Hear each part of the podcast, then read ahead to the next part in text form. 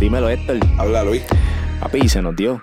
Aquí estamos. Estamos aquí ya ready con todos los micrófonos, todo conectado. ¿Cómo es que se hace esto? Porque yo nunca he hecho un podcast. Aquí tú te pones así, hace como si supieras hacer esto de locutor y le metemos a entrevistar gente. Y tenemos que como que cambiar la voz y eso. No, no, porque nosotros tenemos voz de locutor y por eso no hay que cambiarla. Ah, pues entonces yo creo que lo más importante es decir quién auspicia este programa. Y eso es, pues ya ustedes saben, obvio. Aquí está el chef Héctor Rosa de Ketológica nos pueden buscar en las redes sociales, en Instagram, en Facebook, como Ketológica por el chef Héctor Rosa. Entérate cómo estamos cambiando vida. Así muy. Y en cocinarricapr.com, el chef Luis Rodríguez junto a Marimar Trainer estamos auspiciando este programa que se llama La Mesa Llena Podcast. Y aquí estamos, ready para ustedes. Digo, en cuestión de sabores, siempre le envío un voice a él. Digo, mira, esto y esto y esto y esto. ¿Tú crees que esté muy al garete si lo hago? ¿Tú crees que la gente se lo comería? Y él siempre contesta eso suena hijo de puta, que si esto y lo otro.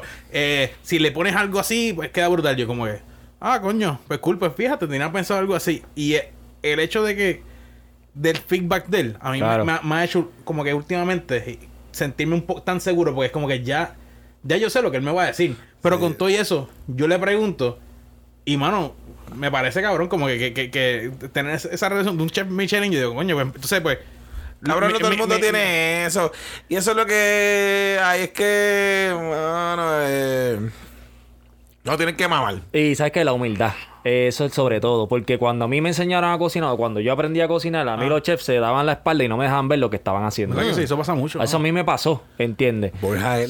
Que tú tengas un chef dos estrellas Michelin, cabrón, que tú lo puedes llamar y preguntarle que tú crees que esto es una estupidez lo que voy a hacer o está cabrón y te diga, no, papi, eso está cabrón. Y te va a quedar hijo de puta eso, eso vale demasiado, de, eso tiene un valor demasiado de grande. Hacho, para mí, eh, Borja me cambió mi vida en muchos sentidos. Primero que eh, me enseñó a tener un amigo que no era una persona que yo conocía desde antes, lo hice nuevo, que, que se volvió mi familia. ¿Sabes? Por eso la última vez que yo estaba con él me dijo, cabrón, cuando tus hijos se casen, que es una borrachera, están bebiendo. cuando tus hijos se casen, yo voy a estar en la boda. Yo voy a ser el padrino de esa boda. Y yo, cabrón, hacer lo que te quiera, cabrón. y me miraba, me decía, mandita, ya tú verás, yo voy a ser el mejor tío. yo estoy loco que el cabrón tenga hijos para ir a joderlos también. Pero, y claro, cabrón, son, sí, son. épicas. Pues yo me los traje ese año de María, cabrón, cuando abrimos mm. soda. Yo fui a la. Al, el latido. A la degustación que hiciste con él, sí. Cabrón, este tipo y yo porque o sea, jangueamos tanto con Borja gastronómicamente y como. Y fue un, una mierda. Nos matamos un cabro. con Chemi. Pero para donde Chemi. Ah, por eso fue que tú dijiste que odiabas a Chemi. Sí, Chemi, te y nosotros, nosotros huyéndole y el cabro. Y él, ah, el cuchillo ese. Y yo, cabrón, no, no, tú no la hagas. Y yo, no, no, no. Y, una, bueno, una cosa en verdad horrible. Pero él, tuvo los cuchillo voto. Sí, porque lo que pasa es que, bueno, yo no sé ustedes, pero yo puedo cocinar lo que sea, ponme lo que sea, pero no me hagas matarlo, por favor. en, verdad. que yo también, yo para eso sí. Después que esté muerto, yo puedo arrancarle la cabeza, doblársela, partirle las coyunturas, lo que tú quieras, pero no me lo des vivo, no, no, no, tengo corazón. No funcionó. Pero no me le metí. Y fue, después se nos fuimos a la playa a beber. Pero, ¿sabes? Como que, ah, también ya sacrificamos el animal, vamos. Vámonos. La pasamos cabrón. Estuvo cabrón, Pero entonces, ya hace relación con Borja en ese momento. Y, mano, es que no sé, es algo. Es bien especial. Es bien especial. En, España es bien especial. Y, esto yo se lo aconsejo siempre a los. y que mucho pendejo ha venido donde mí. Cocinero. Como. No quiero decir, no que digo nombre, lo voy a echar al medio. Pero cocineros muy cercanos a nosotros. Oh, yo estoy loco por viajar. Como que, cabrón, tú no tienes hijos. Tú no tienes responsabilidad. Tú no tienes casa. Tú no tienes carro ahorrate dos mil pesos y montate un avión y lárgate para el carajo. Si vas a estar renunciando a cocina en cocina, pues renuncia, vete un mes, renuncia, vete dos meses, renuncia. Exacto. Y a fucking aprende. El tuétano, lo que ya han estado hablando. Cuando yo traje tuétano la primera vez a Puerto Rico, yo no lo había visto en ningún lado. Tal vez Ariel lo había trabajado en algún momento, tal vez Camacho lo trabajado en algún momento, pero poner tuétano en un menú ahí, como que yo traje y dije, voy a hacer French toast con tuétano. Porque es que esto me parece una combinación muy absurda. Entre el dulce, de lo que estaba usando de brioche con el tuétano y revoltillo con pato, con foie. Era, hijo de puta, era un brunch a las 9 de la noche en soda. Y eso yo lo vi porque yo fui a Chicago y llegamos a comer a Ucheval, que es un restaurante, es un sitio de hamburgers, cabrón, el mejor hamburger del puto mundo, se llama Ucheval, punta. Eh, El que podemos debatir el que diga lo contrario. Y el segundo se llama Burger, Factory. el plug, el plug. Mira, Aucheval, Aucheval sirve un hamburger. Es un hamburger, te pone, te, te preguntan con queso, es un queso, es americano, con huevo. Si lo quieres con huevo, y bacon. Te dice, ok, quiero bacon. El bacon vale 10 billetes. Cabrón, es un Pero, pero me imagino que lo ahuman ellos y todo. No, es un porbelly, así una bola de porbelly. Cabrón, crujiente. Que tú, una estupidez. Y tienen dos aperitivos. Eh, revoltillo con foie y bon marrow. Con una tostada dura. Y de esto está cabrón. Como este sitio. Ay, ve. Apúntate en la lista a las 7 y ve a comer a las 2 y media porque vete a beber que te vaya a llegar un mensaje de texto. diablo. Y yo decía, diablo, cabrón, como está eso de lleno. Pero eso está lleno todo el tiempo, todo el día, eso habrá hasta las 3 de la mañana y eso está bien demente. Y, y, y, está cabrón porque mucha gente no entiende que los, las cosas sencillas son las mejores. Son las mejores. Y entonces, mira, mira ese menú, mano, que tiene cinco cosas en el menú y está así de cabrón. Entonces, hay gente que tú llegas a un fucking sitio no estoy criticando el que lo haga, mano. Mala mía el que lo haga y lo tenga así en su menú. Pero realmente, cuando fuimos a donde te iba a ponerte a ti de ejemplo, tenías cuatro cosas en el menú y sabes que las cuatro cosas estaban cabronas. Yo prefiero llegar a un sitio el día que sea y que me diga, mira, tengo cuatro cosas en el menú, las quieres todas, te las sirvo todas, comiste cabrón y vete para tu casa. Igual cuando vamos a donde Pax. Yo siempre que fui a donde Pax, ahí en John Goldberg, yo siempre pido el menú dos veces porque tiene cinco o seis cosas, pues pido lo mismo. Digo, desde el principio, me lo vas a traer todo dos veces. Me lo como lo primero y ya el otro, me traes otra ronda de Y todo sabe cabrón.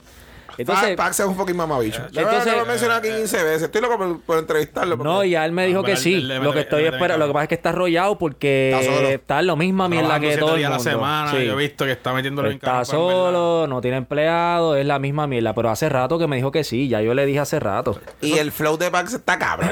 sí. el perfil de sabor de, de él. Eh, eh, He got it. He got it. Ya, eso Y vamos, y volvemos otra vez con la humildad. Tú puedes coger el teléfono ahora mismo, llamarlo y pedirle lo que sea, y el tipo puede estar arrollado los siete días a la semana y te va a decir que sí. Una cosa cabrón. Y entonces pregunta de lo que sea y te va a contar y te va a decir la red, te la va a escribir y te la va a enviar. ¿Entiendes? eso es lo que estamos hablando. Todo el mundo debe ser los chefs tiene que ser pues, Es que mira, a mí me enseñaron algo hace tiempo. No tiene que ver con la cocina, pero realmente tiene que ver con que a mí me dijeron, si todo lo que tú tengas en la vida tienes que tenerlo para compartirlo. Porque nada de lo que tú tengas te vas a quedar con eso y de qué vale que lo tengas para que no lo compartas. Eso tú lo compartes con tu familia, con tus amigos y con la gente que tú quieres invitar a tu casa o a cualquier sitio o lo que quieras compartir. Eso tú tienes recetas. Tú tienes un restaurante, tú sabes de cocina, tú has aprendido, compártelo, cabrón. Si mañana nosotros ahora mismo paramos el podcast, abrimos una botella de vino y hacemos un menú aquí de lo que sea. Claro. Qué difícil, ¿entiendes? Podemos hacerlo. ¿Por qué no compartir una receta que ya tengamos hecha? Bueno, al menos que no sea, no me pidas la receta de los sazonadores, cabrón, porque no te la voy a dar.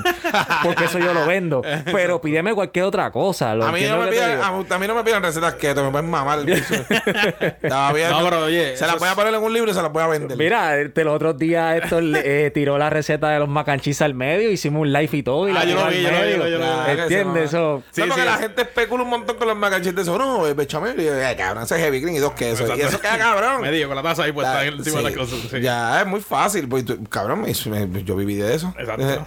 yo viví de eso. Es que lo que estábamos hablando de los viajes te da oportunidad a probar. Y hay gente que tuvo la, yo tuve la oportunidad desde muy chamaquito, desde siempre, toda mi vida. Eh, que mi viejo me llevó a comer al restaurante y a viajar con cojones. Y mi papá no era súper gastronómico, todavía hoy es flojísimo comiendo. Pero yo, yo tengo un, ojo de observar lo que pasa alrededor. Que ese es mi, ese es mi don. Mi don es aprender, aprender viendo. algo que tú dijiste el, otro día, que, que, por eso puse lo del post de lo de, Juan Peña y, que ustedes pusieron, que él está, te comentaste que, te gustaba lo que yo hacía con los pescados, ¿verdad? Las cosas frías y qué sé yo. Mano, y esto, pues, punto aparte, te voy a decir ahora. Eh, yo nunca, yo al revés, yo nunca, a mí mis, papás no, fueran, no eran de ir al restaurante para nada. Nunca fueron, mano. Pero siempre había un lugar que nosotros íbamos y se llamaba El Setí en Arecibo. Era un restaurante de una pareja de dones este cubano. Y, mano, esa señora, yo a los tres años iba allí y me comí una ensalada de pulpo de ella. Me acuerdo que ella había pulpo en leche y qué sé yo. Y ese sabor de esa ensalada de pulpo yo lo tengo aquí impregnado por siempre. Y aunque yo no salía mucho, me viera un domingueo o algo así, yo siempre iba, íbamos como que pues, me sé yo por islote Y yo siempre pedí un vasito de carrucho, esta cuestión. Y eso era lo que yo siempre pedí, ¿entiendes? Y nada más por eso, como que yo pienso que esta cosa la puedo dominar, ¿entiendes? Y me gusta tanto por esas experiencias que tuve, que fueron bien limitadas, pero por esa experiencia que tuve de ir al restaurante, que, me volaron a mí la cabeza. Es lo que dice esto, que tú estás bien duro haciendo cosas frías, ensaladas frías y... sí, y, usando la referencia que le está diciendo de que su papá lo llevaba a lugar a comer y él sabía pues, y podía probar, pues yo no fui tanto así, pero a donde fui, usualmente lo que había era este tipo de cosas y siempre la pedía.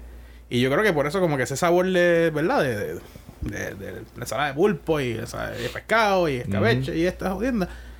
Ceviche, como que esas cosas, en verdad, a mí me, me fucking me estás poniendo, a, me estás poniendo a pensar a mí como te pasó a ti con algo, ¿entiendes? Sí, me estás poniendo a pensar ahora mismo y yo estoy diciendo, coño, ¿sabes que Yo no iba a ningún sitio. El único sitio que iba a mi familia una vez al año, yo creo. Y era que iba la abuela, iba los tíos, qué sé yo, el corillo. Era ponderosa, cabrón. Porque era para celebrar, no sé, que el cumpleaños de abuelo, no sé. Pero, ¿sabes qué? Mi mamá cocinaba todos los días en mi casa. Todas las comidas del día. Todas las comidas del día. El desayuno, el almuerzo y la cena. So, toda la vida mi mamá, y todavía es la hora que mami todos los días cocina todas las comidas. Y entonces, por eso es que a mí me gustó tanto la cocina y por eso también que mi mamá tiene toda esa influencia conmigo porque ella cocinaba todo desde cero. Todo, desde cero, todo, todo. Y criollo, ¿sabes? Cosas de nosotros criollo. Tampoco es que se hace una algo muy fancy. Pero todo desde cero. Y siempre ella misma mejorando sus recetas, mejorando sus recetas. Y, es así, mano. El paladar que yo tengo, eso lo saqué gracias a mi mamá. Y a él sí, a estar comiendo criollo, ¿sabes? En mi casa. Porque se hacía todo ahí. Yo, yo en, en mami no cocina un carajo. Mami, mami, si ves esto, en verdad. Mami cocina rico cuando cocina. este, vamos, a, vamos, a, vamos a decirle la. Pero... vamos a ver la felicidad del domingo. Que esto va a salir después, pero como que la felicidad de las madres. Feliz día de las madres, mami. Exacto. Te amo, te adoro. Pero mami, en verdad no cocinaba mucho, ¿entiendes? Eh, no era de cocinar eso, en verdad. yo no sé de dónde, ¿verdad? Yo cogí esta fan. Yo tengo una prima que era chef, era chef de Mortons por muchos años y qué sé yo. Eh, se le decían Gigi. Este y creo que es la única referencia que tengo sobre algo gastronómico en mi familia. Aparte de eso, este, absolutamente nada. Eso que no sé, en verdad, no sé. Ni, ni... Y la gente me pregunta cuando yo abrí chela, como que me decían, ah, pues es que es tu abuela, porque tu abuela, ¿verdad? Ella tenía que cocinar y estas. Y yo, pues, hay algunas cositas que son recetas de mi bisabuela. Pero de mi abuela no tanto. Mi abuela en verdad nunca fue una mujer que cocinaba demasiado, ¿entiendes? Este, eso que en verdad, yo a veces me pongo a pensar, hermano, y era eso. Yo en verdad, mi mentalidad cambió, y diría, cuando yo me hice novio de, Amanda y empecé a ir a, comer al restaurante. Antes de eso, cuando desde que yo trabajaba en UF y todo esto, yo nunca iba a ningún restaurante. Yo no, o sea, nunca. ¿Tú te trabajaste en UF? Sí, también. ¿Y yo estaba en UF cuando tú trabajaste en UF o no? No, no, es la generación después de nosotros. Ah, después de nosotros. Yo soy, yo soy generación últimos días de mago en, en Piña Colada Club. Ah, o sea que mago, tú eres pane mago entonces. Eh, pues, mm, en mago, si no me equivoco, mago me entrevistó a mí, si mal no recuerdo me entrevistó a mi Piña Colada Club y la próxima semana ya estaba otra persona y Mago se fue para. Ahí para Toro Salado. ¿Entiendes? Exacto, en Toro Salado. Exacto, en Toro Salado que estaba. Pues, eh, después estuve con Wario en, en, ahí en, en Piña Colada. So que yo entré, ahí estuve en Peña Colada, estuve, yo estuve tres años de UF, catering de UF, eh, corrí por todos los restaurantes de UF, desde eh, agua viva. Eso era otra cosa. En UF no se llevaban a todo el mundo para los catering. Tenías que ser de los buenos, si no, no te llevaban para los catering. Yo hice todos los putos catering. Y eso estaba brutal porque eran como 125 pesitos que uno se ganaba adicionales. eran. Eran brutales, mano. A mí me encantaba. O sea, a mí, eh, no, sé, no sé cómo fue. Yo creo que. Eh, yo decía que, sí siempre. yo también igual. Wario tenía eso bien mangado, ¿entiendes? Tenía el restaurante bien bajo control, un costo bien cabrón, o sea. Y en aquel momento, pues como que en la compañía el tipo estaba estaba rankeadito, ¿entiendes? Y le daban como que abrir para hacer esos, me, me, imagino, como que para hacer esos eh, chavitos, ¿verdad? Este, extra. Y me llevaba siempre a mí a cocinar, hermano, y cosas con él. Y también eso fue una oportunidad cabrona. Ricky Ocana, Ricky Ocana. Me llamo ahorita Ricky Ocana. Que eh, Ricky, Ricky estuvo, está cabrón. Tuvo unos meses en cocina Ricky y me llamó y porque empezó de nuevo otra vez con nosotros. Este, parece que... que creo que sí, creo que sí. Y ahora tiene que bajar unas libritas. Pero ahí me daba gracia porque yo le decía el señor Ricky Ocana. Y entonces tú sabes que él venía con las historias y el revolú y los catering. Siempre te llevaba la gente a comer los restaurantes. Sí, entonces el flow. Y vamos a degustar y era lo mismo menú, cabrón, todo el tiempo. Vaya, güey, yo creo que Ricky, mala mía, se escucha esto, pero yo creo que Ricky está haciendo los mismos menús que hacían en UF. Estoy casi seguro de que él los estaba haciendo los mismos. Sí. Ese es su flow. Este, sí, sí. Ricky, no, Ricky es un vendedor. Exacto. Ricky te se sienta contigo y papi, te jodiste. a mí. Vas a salir con algo que te vendió. Yo me divertí bastante ahí, pero lo que dice Jan, el paladar de la persona marca la diferencia de, todo. Como que probar, comer, sentir, yo no salía, te digo, yo, yo, trabajaba tanto en restaurantes que se me había olvidado, mano, de que, mano, salir a comer. Yo, era, era como me parecía absurdo. pero quizás es que le encantaba. Pero quizás es que tampoco tenías el tiempo de salir a comer porque no tenía el tiempo. Yo te digo algo, yo empecé a salir a comer cuando tuve cocina rica porque antes de eso yo no salía a comer. Amanda y yo porque no tenía tiempo. Amanda y yo era los almuerzos. Exacto. Siempre almorzábamos algún lugar. Nosotros fuimos a todos los restaurantes que como que abrió Azucena, vamos por Azucena. Abrió fulano, vamos para allá. Y siempre lo hacíamos. Si abría de almuerzo, nosotros íbamos a visitarlo. Y nos encantaba, y nos encanta comer todavía. Vamos a hacer mi hobby, cabrón. Claro. Literalmente. Eso es lo mío. Yo fui a México ahora este fin de semana, de la boda alcohol, todo el mundo quiero, quiero perico y, y beber. Y, ¿Y tú quieres comer? Yo quiero tacos. Yo quiero, tacos. y iban así como que le iba donde el, el, tipo que barría en el hotel. Mira, cabrón, si tú quieres comerte unos tacos ahora. Oye, ¿y los tacos tenían sabor? Este, porque me habíamos hablado de que eran medio sosín. Los mexicanos tienen problemas con la sal como que en general. Y esto es algo normal de los mexicanos y eh, Rómulo me puede corregir si este, para su paladar no es el mismo que el de los, de los latinos caribeños que cocinamos bien salado. Es, es soso, pero la, en un taco vale más la salsa que todo lo demás. Mm. Como que si esta salsa está bien hija de puta, el taco puede estar promedio. Eso es todo. Y en verdad, había de todo, pero lo que te dije, la bohemia, cuando comimos la bohemia ahí, que es una taquería de por la noche, un chinchorre mala muerte, papi, esos tacos están hijos de puta. Buenísimo. Y barato se olvídate barato, barato. No te Regalado. Cabrón, sí. Es como que me comí 20 tacos por 6 dólares. Diablo. Sí. Da bochornito para en verdad. ¿Cuánto tú me dices que Y tú le das, tú le das, le das 10 porque te sientes mal pagándole 6. Bueno, el último día, el, a las 1 de la mañana, nosotros volábamos a las 6 de la mañana del otro día y estaban pidiendo tacos a la bohemia porque nos llevaran al hotel.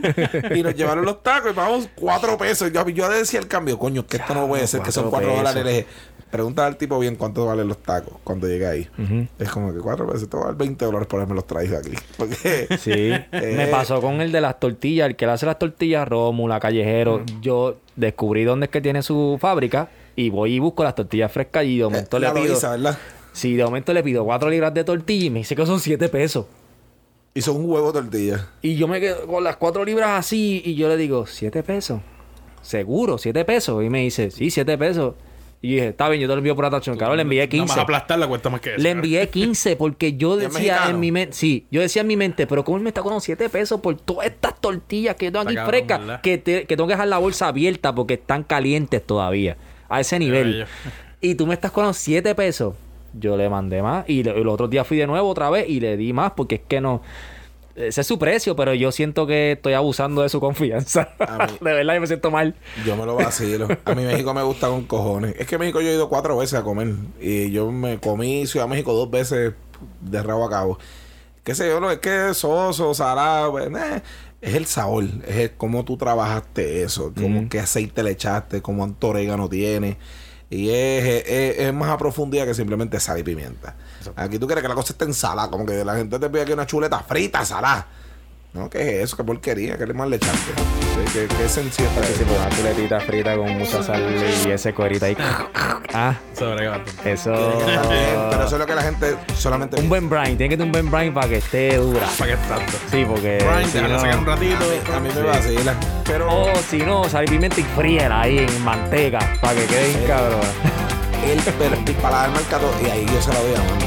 El paladar de Amanda está sí. catastrófico. Come lo que sea, sabe de todo, le gustan los mariscos, las carnes. Pero tú tienes como que gente como que le encantan los mariscos, no le gustan tanto las carnes. O le gustan las carnes y no le gustan mucho los mariscos. No, ella le gusta de todo. Mucho y comer y que esté bueno. Y sabe. Y, cuando tú le cocinas, te, te, critica la comida? Eh, en verdad, a ella le gusta mucho que yo le cocine. Este, ella siempre, pero siempre me pide lo mismo. Siempre ella pide que yo le haga Vamos a una ensalada de pescado. Y es como que yo le hago un- algunas ensaladitas, qué sé yo, con algún tipo de vianda y pescado y como una base de mayonesa con, con limón y qué sé yo. Por eso es- yo le puedo dar esos tostones, ella puede vivir. Y ya. O sea, honestamente, ella Sí. puede literalmente comer pescado crudo todo el día. Eh, me- que me parece o sea, fascinante. A, a mí también, a mí me encanta ese tipo de, de- En verdad, el paladar de nosotros está bien conectado, demasiado conectado. Eh, Comen iguales. es verdad, comemos demasiado, Pasa con demasiado parecido. Yo creo que es Igual, algo clave. i- igual pasa tú con Ana, Sí. que a ti te- por eso es que funciona tanto la dieta de ustedes, porque en verdad a ustedes le encanta comer carne con cojones y le Sí, gusta oye, es verdad, tienes razón. mucho, ¿entiendes? Ana es igual. Comemos igual. Y a mí me gusta la carne, pero no- el tel- a veces tú la pides medium rare y qué sé yo. y y por yo la puedo- medio real porque te tengo pena. Sí, no, yo puedo, yo Yo puedo, bregar- yo puedo bregar con el medium, pero menos de eso como que no, si, me da si- cosita. si le late el corazón todavía me gusta más. Hacho, no, yo no puedo bregar. Y Amanda, cabrón, que se la come casi cruda. Sí, a mí me gusta. Amanda Patricia es Amanda Patricia se la heavy, pero heavy. Esa es mi hija, papi, tiene 12 años. ¿Me la puedes es- dar rare? What?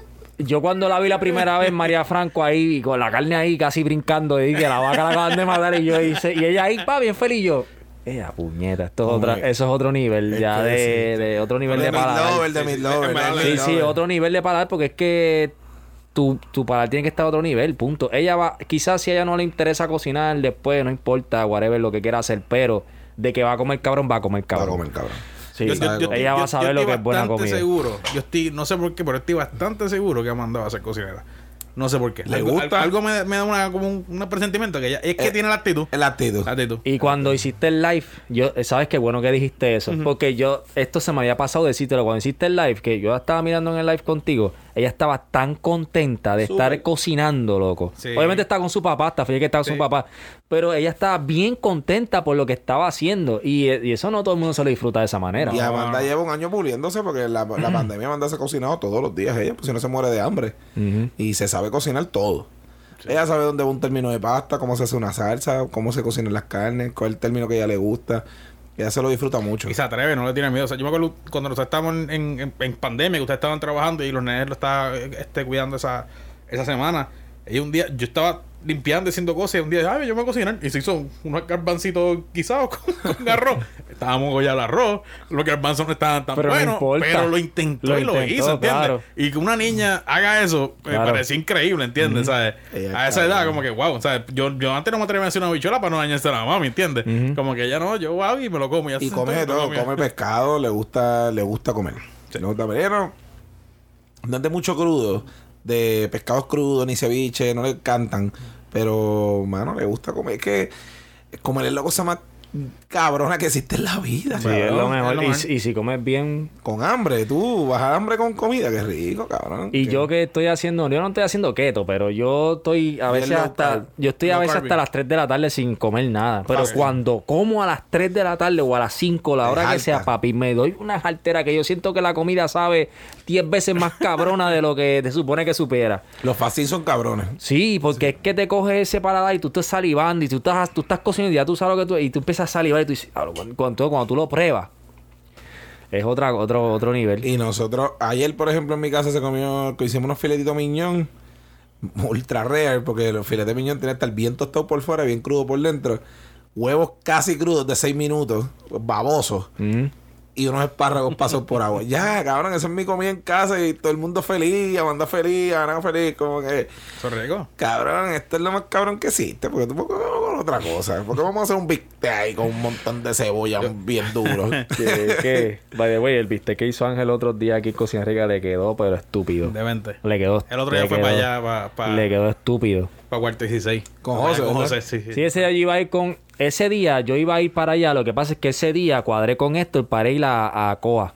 Ok. Ah, Y entonces tuvimos y- y que cambiaron la cancelar- ejecutiva el viernes. Eh, exacto, y tuve que Ah, cancelar porque la, la reservación era 7 y 45. ¿Y qué carajo vamos a hacer nosotros en Coa? Que vamos a gastar un billete Ajá. de 7 y 45 a 9 de la noche. Sí, va, un No vamos a hacer nada. Vamos a gastar un a So, México lo cancelamos y pichea. Sí, pero Maguito, Maguito fue para allá, este...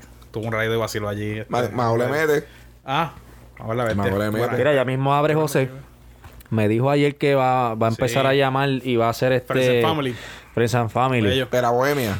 Sí, sabes que, que, que cuando me llama a mí le voy a decir, y esto le está en la lista, cabrón. Porque yo si voy para allá, voy contigo. Vamos nosotros. Pero bohemia. Y los platos que ha puesto se ven. Y ese cabrón cocina, cabrón, porque yo he comido de su comida varias veces y fui cuando era pera allá en, en Isla Verde y comí en Paladar, que Paladar está cabroncísimo también. yo, fui, a los dos también. Yo fui a Paladar hace poquito. y Paladar está riquísimo, cabrón. La, tú comes en Paladar y no te hace falta la proteína, la carne, no te hace falta nunca. Tú dices acabo de jaltarme, me siento súper feliz y no comí carne nunca. Está rico. verdad, yo, yo, fui, con, yo fui con, con, Leo este el día que íbamos a negociar y, mano, yo ni sabía. No sé por qué, como que no me acuerdo. Ah, es para dar, este negocio, José. Mano, cabrón, verdad, todo estaba súper rico. Este, en verdad, Está bueno. Yo nunca, yo no, es la primera probablemente que yo a un lugar vegano. Sí, no, y yo también. Y, me también. Y me estuvo, en verdad, sumamente, este, sumamente bueno. No sería mi primera elección. Ah, no, sería mi primera no, elección. I know, I know, pero. Pero cuando lo pruebas. Pero si, si algún día quieres darte el break de Automáticamente se convierte en, en, una elección para cualquier día. Porque cuando lo pruebas, dice, puñeta, está bueno de verdad. Y, y no me hizo falta la carne nunca. Y yo he ido como tres veces y las tres veces he probado cosas diferentes y todo está súper rico. Exacto. Y bien hecho. Y entonces, eh, el nivel que el que. Lo que pasa con José es que el pera para dar boe, el pera, pera maraya, era Isla Verde. El pera se queda y el paladar bohemio entra porque él está haciendo una función de lo que era Matilde, que no lo pudo hacer por el huracán, por la pandemia. Tenía un edificio bien cabrón de tres pisos, ya estaba casi terminado y tuvo que dejarlo todo ir obviamente, pues por esta mila que nos está jodiendo a todos. Este, y ese flow de Matilde que estaba muy cabrón, y él te explicó lo que era Matilde, eso era... Si él hacía eso, si iba a ir por a un nivel demasiado de alto. Sí, está volando en canto. Este, eso. él está combinando eso de Matilde con lo que era Pera. Y está haciendo una cosa de las dos. Y yo creo que es lo más inteligente que ha hecho porque está cogiendo los dos conceptos y está haciendo uno. Y, y no, no hemos probado nada de lo que está haciendo nuevo, pero ya yo conozco el flow de él y de verdad que el tipo cocina súper rico. Qué cool. Y es de, y es de los chefs. Eh, va a ser en San Juan, en donde era Tantra. En donde era Tantra. Y, el, restaurante Tantra, él se quedó con eso. Qué durísimo. Tiene un espacio ahí y, ultra icónico. Sí. Hacho, Tantra estaba bien cabrón. Estaba bien cabrón. Yo me pasaba en Bueno, nos pasábamos en Chacho, ¿qué? qué? Con los martini, ¿sabes cuál que era? ¿Te acuerdas que eran los martini? De todos los sabores, que eran como cuánto, 17 sabores, una pendeja así. Yo he probado uno dos diferente toda la semana, cabrón. un martini diferente toda la semana. Me acuerdo que la primera vez que vi que los shots de pique existían fue en Tantra. El tipo tenía, el bartender tenía un jarrón, un galón debajo de la barra y era para ese shot de pique. Y le, a todo el mundo, yo nunca me lo di porque yo no soy amante del pique. Ajá o no era amante del pique, ahora sí, gracias a Rómulo McIntoy, que me tiene con sus piquecitos ahí al día, puqueado.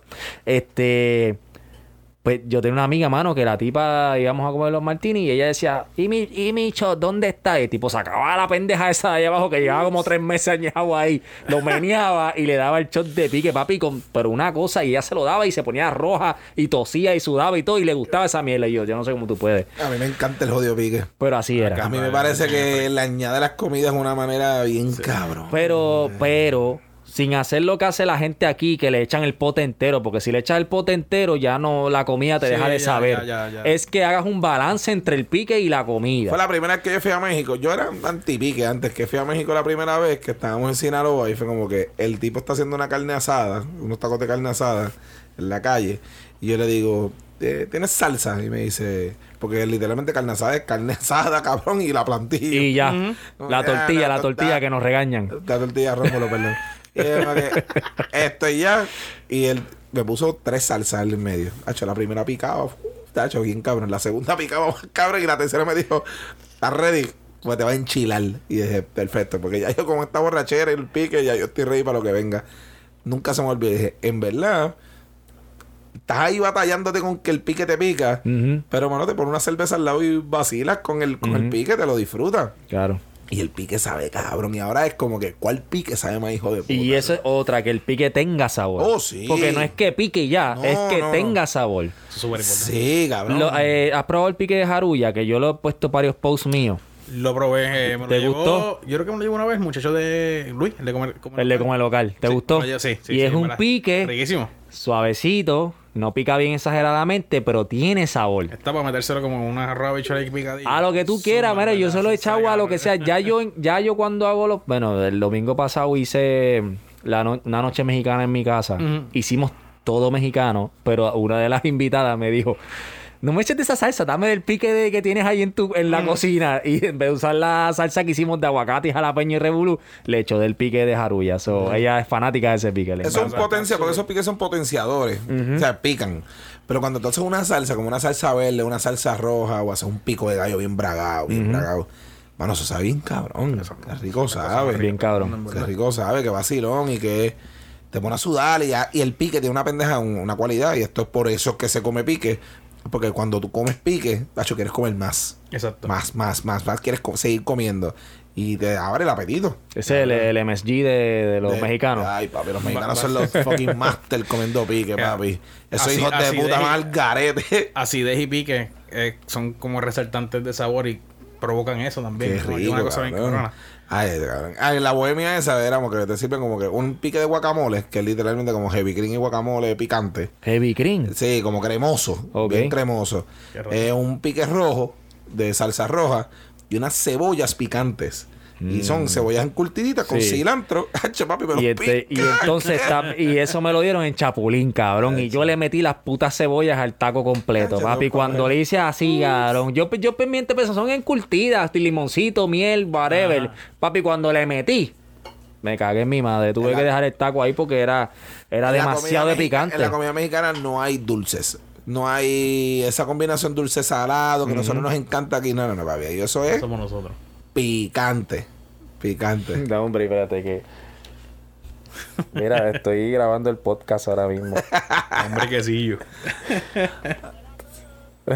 Te llamo después. ¿Es No, este es una de mis mejores amigas, mi abogada. Que la llevo llamar Vaya, güey, la llamé cuando te dije que le iba a llamar y ahora es que me está contestando. Ah, te voy a so, Joanny, gracias por contestarme 7 millones de días. Sí, pero, pero Giancarlo no nos va a cancelar el podcast.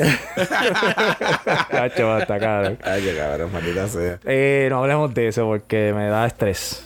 Me da estrés. Pero este, seguimos. El, pique es cabrón. El pique, es, cabrón. es cabrón. A mí me gusta. Y en en Puerto Rico hay una cultura de pique como media. Como media. Como que... Bueno, hay gente que por ahí... En la cafetería de mi abuela y la gente te pide un pastelillo de pique de pique a las 6 de la mañana y dice, diablo, papi, arrancar el día como tú lo vas a arrancar. A mediodía yo estoy en la letrina de Marimal está jugueada con la siracha, papi. Marimal le mete siracha a todo. a todo, a todo, a todo, a todo, todo. En casa hay... En casa no hay un pote, hay dos. Que, que sabe buena. Porque tiene, ¿sabes? Se acaba este, tiene que haber otro ya de repuesto. Está súper balanceado, ¿sabes? Es el ahumado. Oye, y la pizza con siracha, mano. Qué rica es la pizza con siracha. La pizza con mayo ketchup, brother. no, papi. Y tú, o sea, no, lo más cabrón. No, espera. Lo más cabrón, no, no, Lo más cabrón es que yo no, yo no le meto a los tostones mayo ketchup. Pero yo no sé, un día, qué sé yo, fue una borrachera un día en Río Piedra.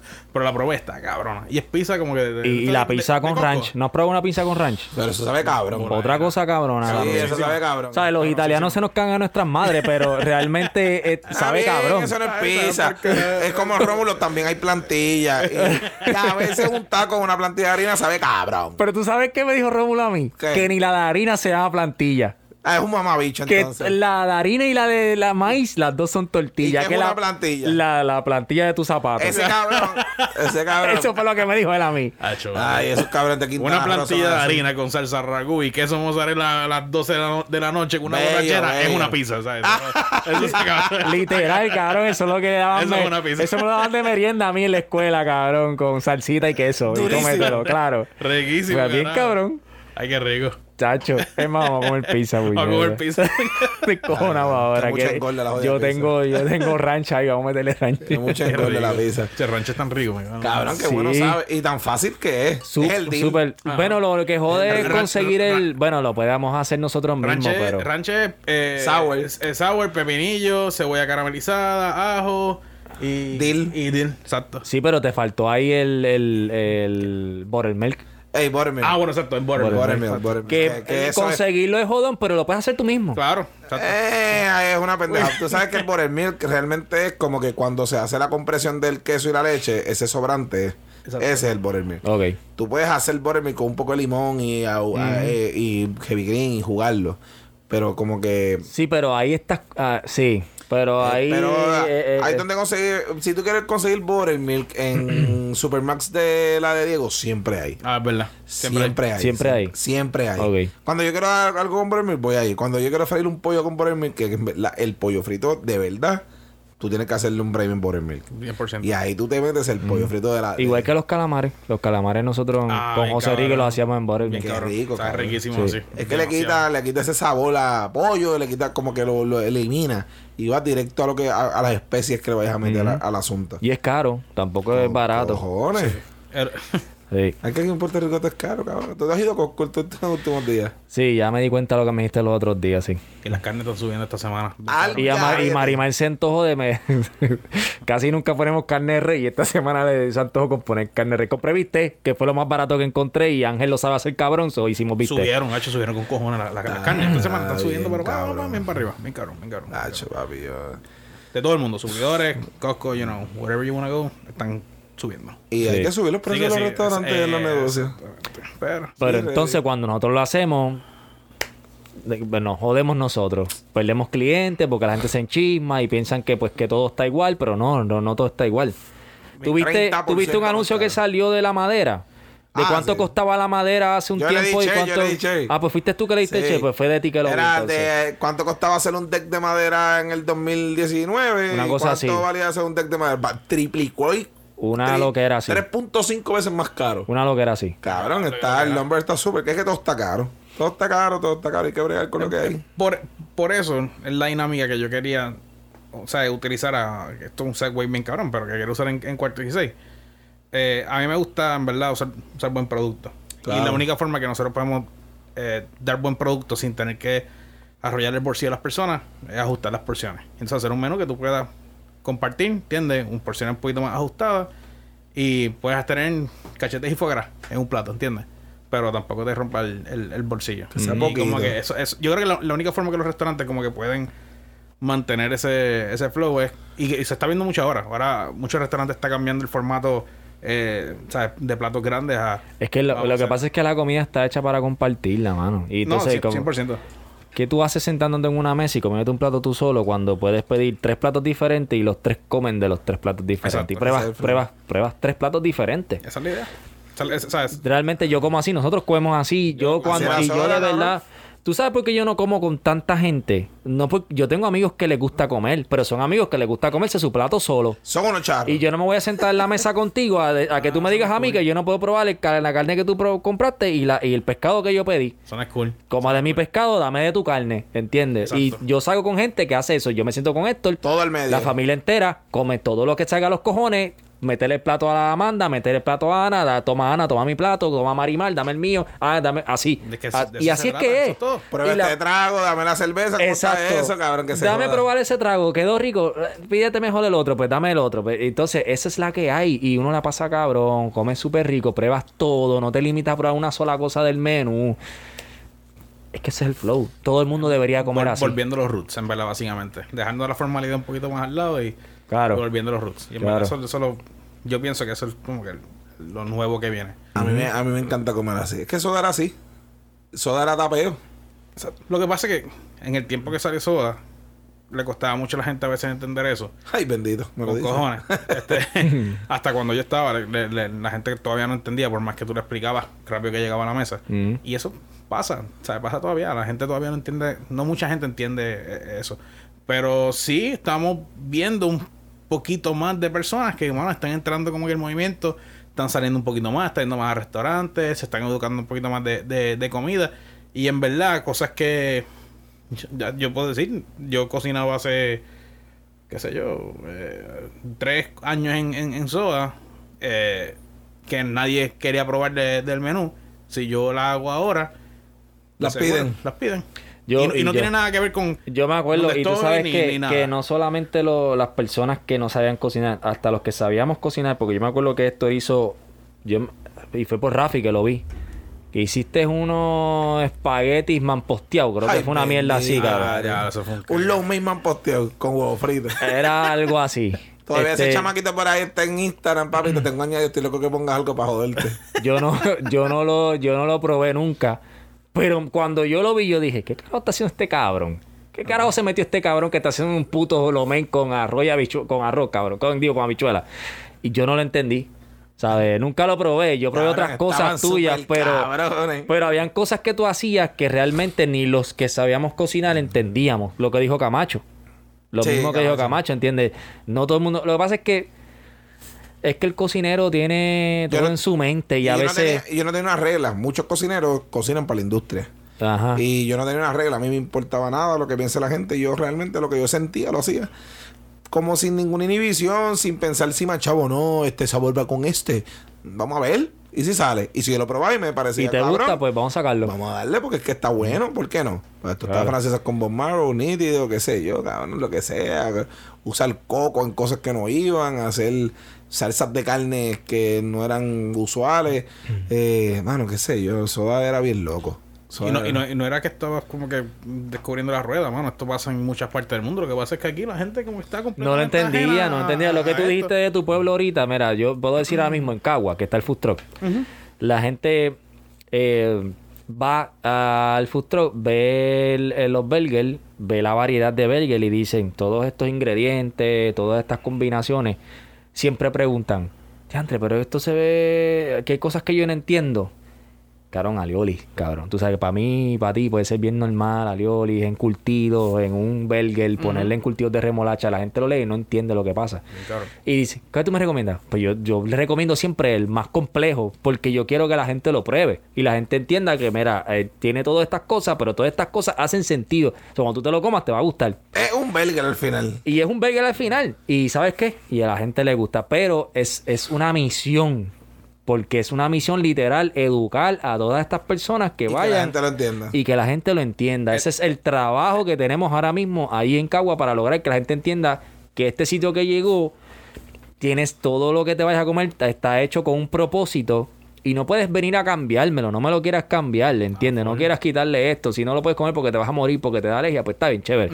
Pero no cambies el burger, pídelo como sale, cómetelo, pruébalo, si te gusta, bien, si no, pues también. Exacto, porque eso es, verdad, pero eso es, eso es el lenguaje, ¿entiendes? es algo que yo ahora como que leo, eh, ¿verdad? Eh, eh, me recalca mucho eso y me dice, no, es que el lenguaje es bien importante. Y decía, ¿qué caro este cabrón abre que el lenguaje? Como que dice, no, no, tú vas a vender este estos dumplings y ponle dumpling encebollado.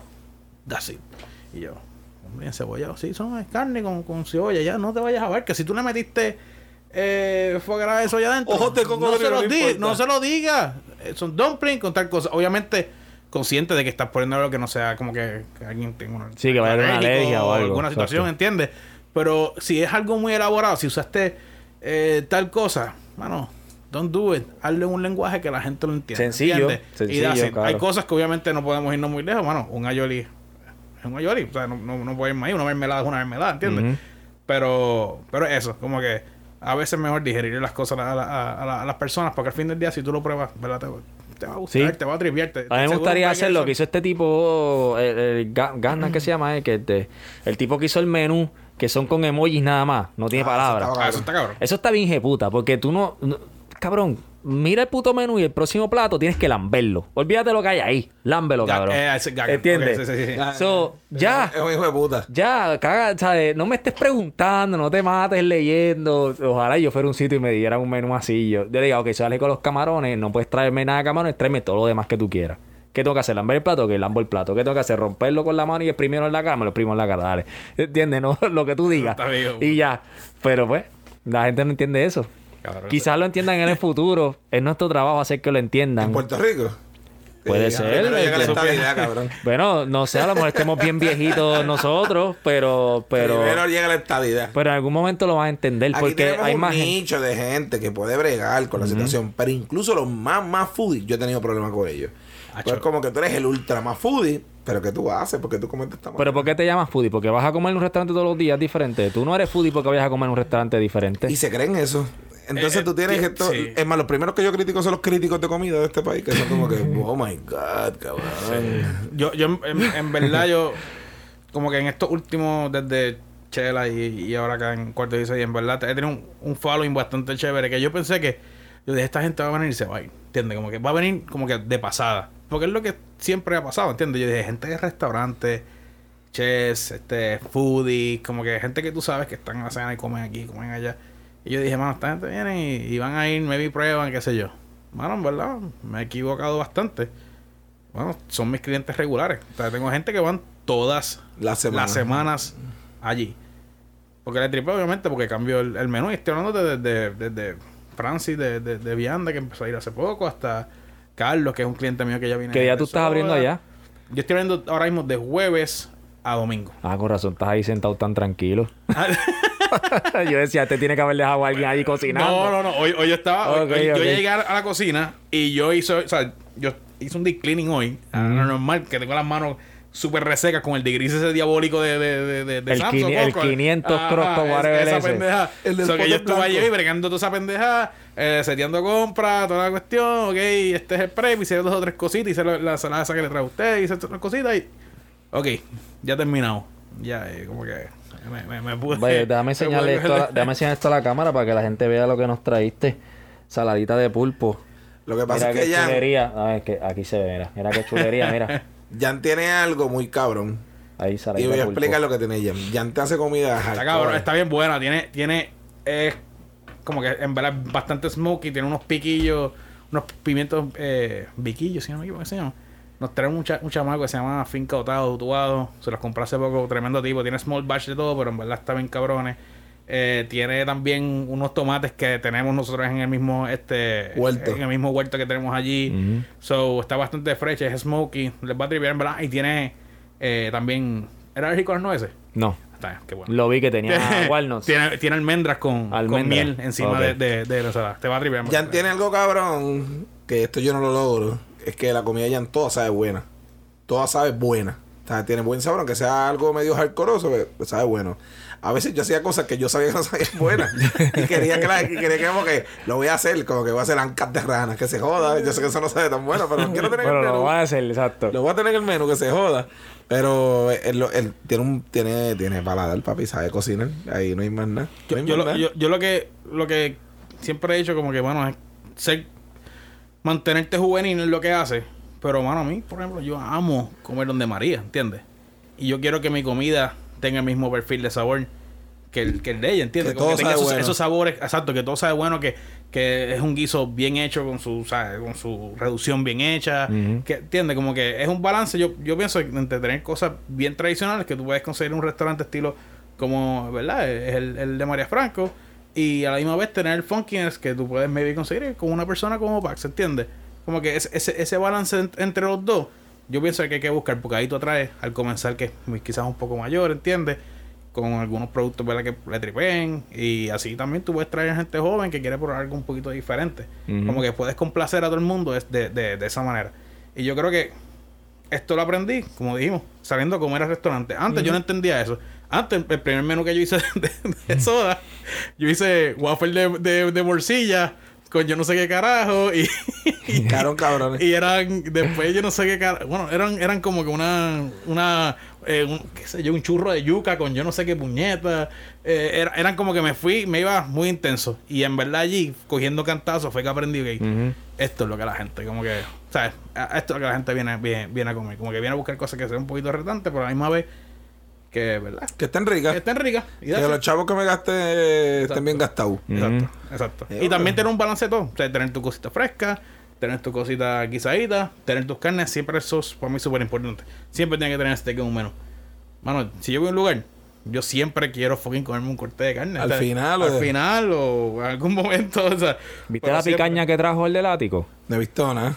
Cabrón, es 5A Guayu, papi. Él dice, él dice en el video, no sé cuán cierto sea, mi imagino que él tiene que saber. Él dice que es la primera vez que alguien trae, porque él había hablado de esa piqueña, había dicho que eh, aparentemente nadie había traído esa picaña a Puerto Rico por lo difícil que era conseguirla y lo que cuesta. Entonces él la trajo ya, le llegó ayer, le llegó. O hoy mismo, algo así fue. Ya mañana no hay. De seguro. Cabrón, es que lo que le llegaron fueron dos piezas así.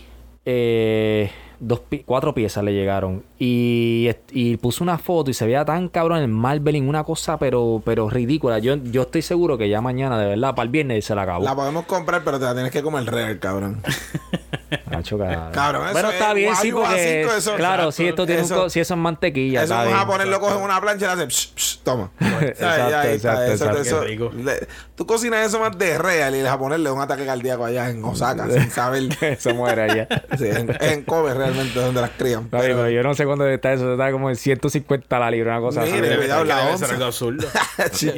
Que que raro co- cocinar eso, como que como, un cantito así chiquito como tú cocinas. Sí, no, yo no me atrevería. Yo estaría bien cagado cocinándolo. Como Yo que no puedo joderlo, no puedo joderlo. Porque no lo sabemos, no lo sabemos cocinar como los japoneses cocinan eso, no es como se cocina acá. Primero que aquí la gente quiere cocinar todo en el puto barbecue. Está bien, hay cosas que son de barbecue, otras cosas que no. Exacto. Allá los japoneses, el teppanyaki es para cocinar ese tipo de carne. Una plancha bien caliente, con sus temperaturas medidas, uno la más caliente y uno más frío. Y eso es un slice de carne lo que tú te comes. Y eso es tan grasoso Mm. que tú no te quieres comer un montón porque realmente te empalaga la, la, la grasa es como exagerado. Mm. Poco de sal y listo. De hecho, soya es lo que le echan al final. Exacto. Ellos ni le echan sal. Cocinan y soya para que, para que acompañe. Para que lo dipes y listo. Es el flow. Te tienes que comer la carne que sepa carne. Si la carne sabe otra cosa, Exacto. Tienes razón. Qué rico. bien cabrón. Mira, yo creo que estamos. ¿Qué tú crees? Ya estamos ready. ¿Estamos ready? Cabrón. Jan, ¿se nos queda algo, Jan? Ya no sé. ¿Me Vale. quieren hablar del goma? Tú me dices. Estamos cabrón. Que que he hecho lo que eras y todo. Yo, en verdad, en verdad. yo, yo he dormido en las calles de, de, de New York como un cabrón. Ah, ¿verdad, cabrón? Yo yo Se nos olvidó yo esa parte de la historia. Lo que pasa es que nos fuimos a envolver. Pero yo quería que fuera así, porque siempre nos vamos en el viaje de. Dame la historia, chef, de Hay todo lo que tú cocinas. Pero no. Pienso, se nos van a acabar los chefs poco a poco. Que vamos a invitar. Y hay que traer la gente que podamos conversar cosas de actualidad. Claro. Con Jan nos fuimos ahí en el viaje gastronómico, que es para mí lo más importante que tiene Jan es su viaje gastronómico, lo que él sabe cocinar hoy. Porque está muy cabrón. Hay gente que tiene buenas historias, como que tú tienes una buena historia. Bueno, cuéntalo de Nueva York. Lo de Nueva York. Hacho, ¿Cómo fue eso, eso después de Piña? eh, yo renuncié a Piña. Este. Los chavos de, de, de. ¿Cómo se llama esto? De, De la liquidación. la liquidación. Eh, lo gastamos el día que íbamos a janguear antes de irnos de viaje. Este, ¿Lo gastaste el lo- día lo antes? gasté, sí, sí, sí. Ok. Nada, pero el punto es que nosotros enviamos una solicitud para trabajar en, en, en New York, en un restaurante que se llama Fugu, el Noodle Bar. Y entonces yo le envié, después el pana mío dijo, ah, pues enviamos una a mí y nos aceptaron más para que lleguen a hacer un stage acá. Pues bello, nos cogieron. Yo llego allí, digo, mira, voy a renunciar. Este, el otro día le di una semana. Este, se acabó la semana. Este, todo el mundo me dice, mira, vamos a janguear. Bueno, teníamos una buena relación. Yo trabajaba en Piña Colada, el pana mío trabajaba en Paro Club. Y todos los, los corillos se unieron y empezamos a janguear. Jangueamos en Viejo San Juan, Club Juan, aquí para allá, un parizongo bien cabrón. Salimos para New York, nada. Nos vamos con la mitad de los chavos, porque eran 800 pesos. Eh, gastamos 800 pesos, 400 pesos esa noche. Y fue como que ya, lo que apretó. Yo tenía con quién quedarme. Yo vivía en la puñeta allí en Ronconcoma, en, en Long Island. Y el pana vivía en la ciudad, en, en Washington Heights. Bueno, eso fue, una, eso fue un trajín, cabrón. El punto es que, mano, eh, entramos al restaurante, el pana mío lo cogen primero. A mí me tocó como tres veces y yo tuve la misma historia que tuve que picar. Mano, baby carrots. Tú- eran bailas de baby carrots, de, de chives. todo esto- era una cosa. O sea, estaba hablando, era un, un ramen bar bastante famoso allá. Este. Bastante famoso. Exacto. Cabrón, el ramen bar de Nueva York. Exacto. De esos Y- de Mamofocus, es de David Chen. Ujú, de David Chan. Y entonces, nada, el punto es que, como que después nada, me terminan cogiendo a mí también para, para, para la línea. Y el pana mío y yo no teníamos dónde carajo quedarnos. ¿Entiendes? Porque el pana, los papás, los tíos de él estaban teniendo como una situación. Y entonces yo estaba pagando como 50 pesos de ida y 50 pesos de vuelta y todavía no había cobrado el trabajo. Y ya, ya. lo- Y nosotros, hermano, un día estamos ahí parados frente a Penn Station. Y como que, pues, ¿qué vamos a hacer? ¿Nos quedamos aquí? Pss, dale, cabrón, nos quedamos aquí. Si tenemos uniformes allí limpios en el trabajo, llegamos allí, nos limpiamos las duchas y seguimos trabajando el otro día. Y así estuvimos por un par de tiempo. Durmiendo donde, en un parque o algo. Eh, frente, en frente a Penn Station, hay como si fuera un. Un banquito. un- no, unos banquitos, es como si fuera un gaseo a- así. Y hay gente, tú ves gente de traje, o sea, con traje puesto, con su briefcase, brother, durmiendo ahí. Y en verdad es como. Mano, yo no me arrepiento, es una vivencia bien cabrona, ¿entiendes? Yo decía, mano, yo estoy aquí, yo me la tengo que vivir, yo me tengo que joder. Y tengo que aprovechar. El fin del día, esto en resumen se va a ver bien cabrón, ¿entiendes? Que quizás a la gente no le importa que estuve allí, ¿sabes? Tirado en la calle. Pero sí lo importante es que estuve aquí, metí cojones y trajo una cocina de alto volumen de esta persona, ¿entiendes? Y después de ahí, como que el pana se fue. Hice, yo me fui para pa Sambar un par de días, o sea, un par de, par de meses, y después se volvió a Puerto Rico. Sambar era otro restaurante de él que era, era Michelin. Entonces, bueno, sí, no, tenía una estrella Michelin, dos estrellas Michelin, si no me equivoco, en aquel momento. Pero era súper funky, en verdad. Y tú usábamos gorras de béisbol, este, dishwasher jackets, este, todo era bien American, este, como que New American cuisine mezclado con comida eh, asiática, eh, mayormente coreana, este, ¿verdad? Está, fue una experiencia bastante súper cool. Y después que yo llego para acá, no me, no me, no me comprar. Fue, bien raro. Y por eso dejé todo y estuve como dejé todo de estar metido en cocina y me metí a hacer hamburger con el pana mío allí cuando okay. abrió su negocio. Porque fue algo ¿verdad? Fue bastante heavy. O sea, llevar, llevar ese. Bueno, yo se lo di, y el otro día se lo dijo un cocinero mío, mano. Este. Quédate en un lugar. Establecete, ¿verdad? Trabájalo bien. Dedícale el tiempo. Si puedes, si tienes la oportunidad de subir la posición, sube de posición, aprendete la cocina y todo. Y después entonces luego vas para el otro. Al mismo tiempo que hagas eso, trata de sacar tu tiempo para ti, ¿entiendes? Tiempo de ocio, los días que tienes libres, no te vayas muy al carete, ¿sabes? Eso es súper importante. Yo, yo quise vivir la vida de cocinero y lo que yo pensaba que era la vida de cocinero a, a, tal nivel que un día trabajando yo empecé a escupir sangre, bro. Trabajando siete días a la semana, trabajando en dos lugares diferentes. ¿sabes? O sea, desgastado. Mm, desgastado, un desgaste físico, hijo de puta. Y eso, no, ve, eso, qué bueno que tú dices eso porque volvemos a lo que dijiste ahorita. La gente se cree que es fácil. No. No es fácil. Hay que meterle, pero bien que cabrón. Meterle bien cabrón.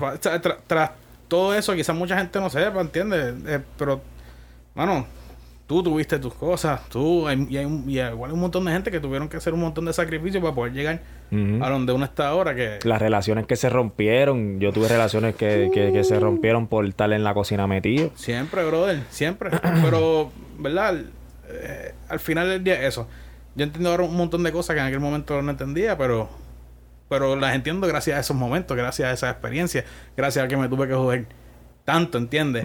Porque yo empecé a los 23 años y yo dije, mano, si yo no arranco, yo nunca. mi plan era a los 30 años ser chef de un, de un, de un restaurante. Y básicamente fue, fue así, ¿entiendes? Pero cuando estaba con, con, con Héctor, sí, o sea, corría soda, pero no era, era diferente, o sea, yo lo vi, o sea, él estaba.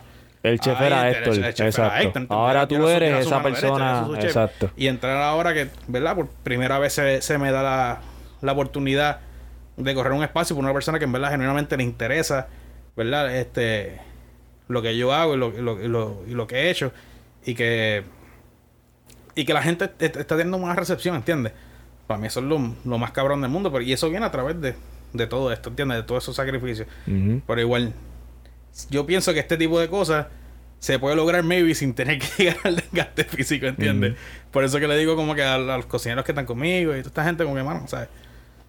Dale duro. Métele, pero, pero, pero cuídate, porque, ¿sabes? Va a llegar. Eh, pero hay que meterle. Hay, que, trabajar. Hay, que meterle, hay que trabajar duro. Las cocinas son duras, los cinco días que trabajas son duros. Exacto, exacto. Pero hay que, eh, eh, ¿verdad? Eso. Dase, esa la base. Fíjate, yo te quería terminar con esa pregunta. ¿Qué consejo le debes dar a un cocinero que está empezando? Pero ahí está. Pero tú no crees que eso, ahora que nosotros somos los, los jefes, ¿verdad? Y tenemos. Yo, ¿Tú no crees que eso entonces ahora es trabajo de nosotros? Claro que sí. Ese Dirigirlo. claro que sí. De, de, enseñarle a ellos de que hay que meterle bien cabrón, pero te voy a dar tu día libre y te voy a dar tu tiempo.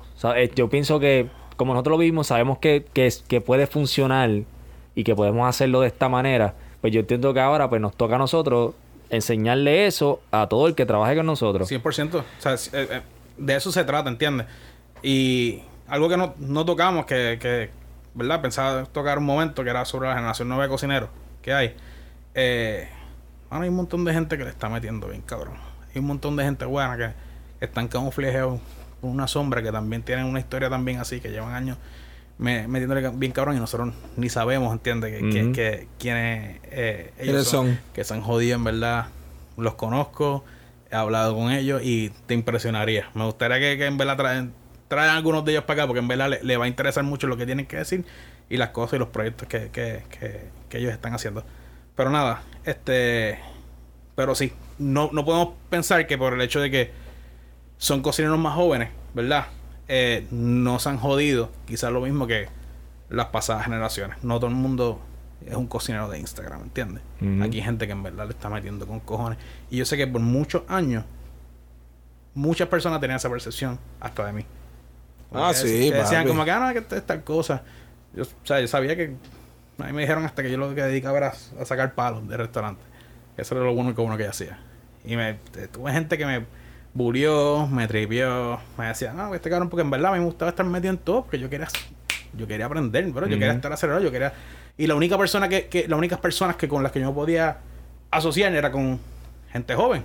José, todo este corillo, ¿entiendes? Y, y mano, gracias, ¿verdad? A eso, ya que le dediqué eso, ya que interactué con mis peers, ¿entiendes? Con la gente que está más, más, cercana a mí así de joven, hicimos esas cosas, es que ahora, eh, ¿verdad? Domino las cosas que, que, que domino también, obviamente, ser selectivo, ser selectivo con las personas con, con quien, ¿verdad? Decides trabajar este, para ellos. Pero a la misma vez, hermano, eso es como que... Eso es súper, súper importante. Este... Que... Bueno... Que le den la oportunidad. Si tú tienes un, cocinero en una cocina, como que... Es, es importante la oportunidad, motivarlo y decirle, mano, cabrón, ¿sabes? Si le estás metiendo, darle... Sí, exacto. Le, estás metiendo, te lo aplaudo. Si está fallando, pues como el niete también, ¿entiendes? Pero motivarlo y decirle como que, mano, si tú quieres, ¿verdad? Si tú quieres meterle, pues mira, búscate este cabrón, cógete este libro. Yo he perdido libros con cojones porque se los regalo a toda la gente que trabaja conmigo, porque lo, lo es así. Y tengo gente que, bueno, gente de soda. El otro día me escribió Gaby. Un mensaje, mano, brother. Nada, hermano, yo sin, yo sin nada, ¿entiendes? Coño, brother, gracias, en verdad. Veo lo que está haciendo ahora, me alegra, me motiva, que bueno, mano, que es el que tiene agua de comida por allá, ¿verdad? Él tiene, está vendiendo panes, tiene una, algo que se llama amor amarillo. Y está vendiendo panes. Y era mi cocinero. Yo lo comí el culo, terminé hasta botándolo. Y él después me lo, me, lo, me lo apreció porque él sabía que no estaba bien en ese momento. Pero. Y, me, ha pasado con un montón de gente. O sea, yo he mantenido estas buenas relaciones con todas las personas que, que han trabajado conmigo. Y es por eso. Pienso que hay que tener tacto.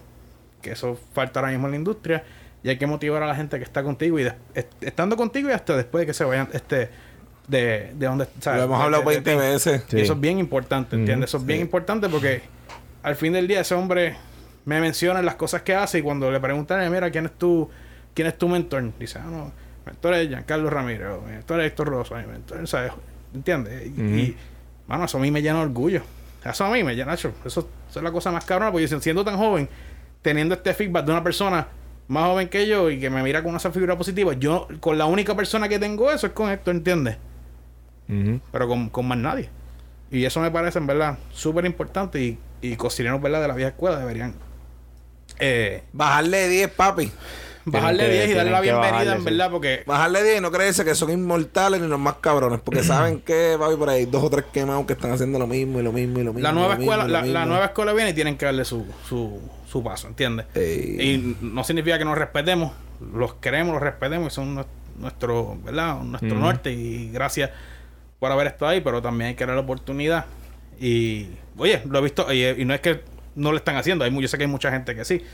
Hay muchos. Este pero yo sé que todavía hay otros que están un poquito receptivos. No sé si es por miedo o por qué sé yo. Ay, bendito. Pero pues. Acuérdate que la, acuérdate que son generaciones diferentes. Volvemos. Yo estoy seguro que si cuando yo empecé a cocinar, a mí el chef se me viraba para no se receta, imagínate lo que le hicieron a ellos, ¿entiendes? No, pues. So, es bien difícil tú decirle a tu abuela que deje de leer el perico todas las mañanas o que no vaya a jugar este pegatre aunque nunca se ha pegado en toda su vida tu abuela te va a decir que yo, aunque todos los días va y juega, tú no puedes cambiar la mente de la gente que ya tiene una, una crianza, ¿entiendes? Sí, no, yo, yo no, yo no digo, yo no, yo no digo que hay que cambiarla, pero eh, pienso que, bueno, eh, los años pasan y la gente tiene que madurar. Si yo en tan poquito tiempo he tenido que madurar de ser eh, arrogante y esto lo otro. Porque a nosotros también nos han obligado, es lo que pasa. Eh, no, a nosotros no nos dieron la opción de pensarlo si quieres o no. Eh, o lo haces o lo haces. A nosotros nos obligaron porque las responsabilidades que tuvimos en los restaurantes, las personas que tuvimos de mentores arriba de nosotros, y todo lo que y todo lo que nuestra vida nos, nos, nos puso como meta, nos llevó a que o maduras y hacer las cosas bien, o no vas a tener nada y no vas a hacer nadie y no vas a lograr nada. So, nosotros no, no, no, la, la vida nos obligó a eso. Claro. No todo el mundo quizás tenga la misma presión que nosotros tuvimos, no todo el mundo quizás no tenga las mismas motivaciones que nosotros tuvimos, pero al final del día, lo único que tenemos que hacer es que tenemos que unirnos primero que nada. 100%. Eso es solo- Los viejos, los nuevos, los más nuevos y los todo, todo el mundo tenemos que unirnos. Y tenemos que respetar el tiempo de cada ser humano que tiene con su familia y con sus amigos y con su vida personal. Tenemos que respetarlo y tenemos Ojalá, ojalá Emilio Figueroa hubiese entendido eso, papi, porque tuviese restaurantes todavía. que... Claro que sí. Chacho. Estuviésemos todos allí metidos. Claro que sí. Pagabas malo y torturabas a la gente, aunque te queremos un montón, pero papi, el tiempo con mi familia me lo dañaste. Mi Este, cuando me subieron 25 chavos a mí, cabrón, eh, me- por poco, el- no, tienes que hacer esto ahora, esto y otro. Y decía, pues Y tú sabes que es lo más peseta, cabrón. bro. Tú sabes No, que es lo más cabrón. un peso, tengo que mamar el bicho en el piso. sí, tú sabes lo más cabrón que yo nunca he subido una peseta, ni yo siendo el dueño. ¿Sabes? Yo trabajando con José Enrique, cuando yo le daba este aumento a las per- a, quien sea, yo no subía pesetas, cabrón. Yo subía pesos, cabrón. Entonces a mí eso me subaba, me subían pesetas, cabrón. Allí, claro, no hay en otros trabajos también, pero Yo decía, yo decía, una peseta. entonces, una peseta son 500 pesos más al año, cabrón. Qué clase bastardo. Diablo, me cago en nada. Es la bestia. Y yo, y yo lo tomando con tanta seriedad. Y decía, diablo, mano, una pesetita, diablo. Y tú bajabas de esa oficina, papi, así con la frente en alto. Lo una peseta más, papi. ¿Qué pasó? ¿Quién es el más que cobra aquí? Tacho, tenía bien comido. Pregúntale a mi empleado cuánto yo le subo ahora los sueldos. Eh, No, papi, de 300 pesos para arriba. Claro que sí, semanales. Y plan médico. Para que bien, cabrón. Sí. Eh, en verdad es eh, otra cosa. Hay que cambiar el flow. Para que cambiar el flow, en verdad, hay que... Hay que como lo que tú dijiste. Sobre todo, hay que unirse. Hay que unirse, que dejar las Empatía. más bicherías, las estupideces y creerse Claro. que me, a quién es mejor que quién. Aquí nadie es mejor que nadie, cabrón. Aquí todo el mundo que hacemos cocinar. Aquí ni tú eres, ni tú, ni yo, ni somos bichotes. Aquí cocinamos, cabrón. ¿Sabes? Me cago en 10. Déjense de la mierda esa ya. No, full. A mí, a mí en verdad, a mí me encanta cuando la gente va para allá, porque hay mucha gente que yo, que yo no conozco, que no conocí y tenía una percepción de ellos. Y cuando los conozco, mano, en verdad, yo digo, ah, no, claro, ¿por qué yo soy tan pendejo? Porque que- yo pensaba que este tipo era medio así, porque un día estaba en una actividad juntos y me vi el tipo, ni me, ni, o sea, ni me saludó, ni nada. Ujú. cabrón, ¿para qué existe? En verdad, tipo un amor, cabrón. Este, eh, o sea, no hay nadie que te entienda más que otra persona que haga lo mismo que tú, ¿entiendes? Y Eso es como todo. que, mano, o sea, todos nosotros te- tenemos las mismas cosas como que en la, en la mente, por lo menos en el ambiente de trabajo. Tenemos los mismos eh, eh, estreses y, la- y las mismas situaciones. No hay razón, en vez de, de estar peleando uno con el otro, es como que, mano, cabrón, dame un abrazo, en verdad, porque... ay, Y vamos a hacer una cena y yo, yo voy para tu restaurante, tú vienes para el mío, vamos a hacer, ¿verdad? Vamos, a dejarnos. Y al final del día, cabrón, si tú lo haces bien, no importa que tú estés en una esquinita allí metido, tú, tú lo haces bien, tú vas a tener tus clientes, no necesitas más nada, tú vas a vivir con tus clientes, tus clientes te van a querer a ti y van a querer comer. Porque lo que yo hago no lo acepto y lo que no acepto no lo haces tú. Y yo cocino de una forma, esto cocina de otra y tú cocinas de otra. So, todos nosotros tenemos nuestros clientes. Si tú lo haces bien, vas a tener tus clientes. Claro que sí. Tienes que preocuparte por hacerlo bien. Tienes que hacerlo cabrón. Y ya. Todos los días. Exacto. Qué bueno que terminamos con esta nota positiva. Vámonos, que tengo hambre. Quiero Yo- comer, quiero comer en un nivel que no me dice. No, yo me quiero comer el pulpito, papi. Que Ah. estoy, que voy para. Estoy deseando. No, déjame no decirlo, que Marimar se enfogó. Iba a decir que. Bueno, lo voy a decir. Estaba deseando que Marimar te dormía para comérmelo yo solo. para comerme el pulpo yo solo, cabrón. Y decirle, diablo, me comí un pulpito bien rico ayer por la noche. Y tú estabas dormida, perdón. Corillo, gracias siempre por escuchar nuestro podcast. Acuérdense que se tienen que suscribir al canal de YouTube, darle like, darle share cada vez que salga en Facebook, en Instagram, búscalo por ahí. Comenta y pompea a tu corillo que escuche esto para que sepa lo que está pasando en la industria. Así mismo, eh, gracias, Jan, por venir. Y. Durísimo. La orden siempre. Estuvo brutal esto, así que nada, después nos veremos otra vez. Dale. En cuarto 16. Nos fuimos. Ahí se llevan dos horas y media. ¿En serio?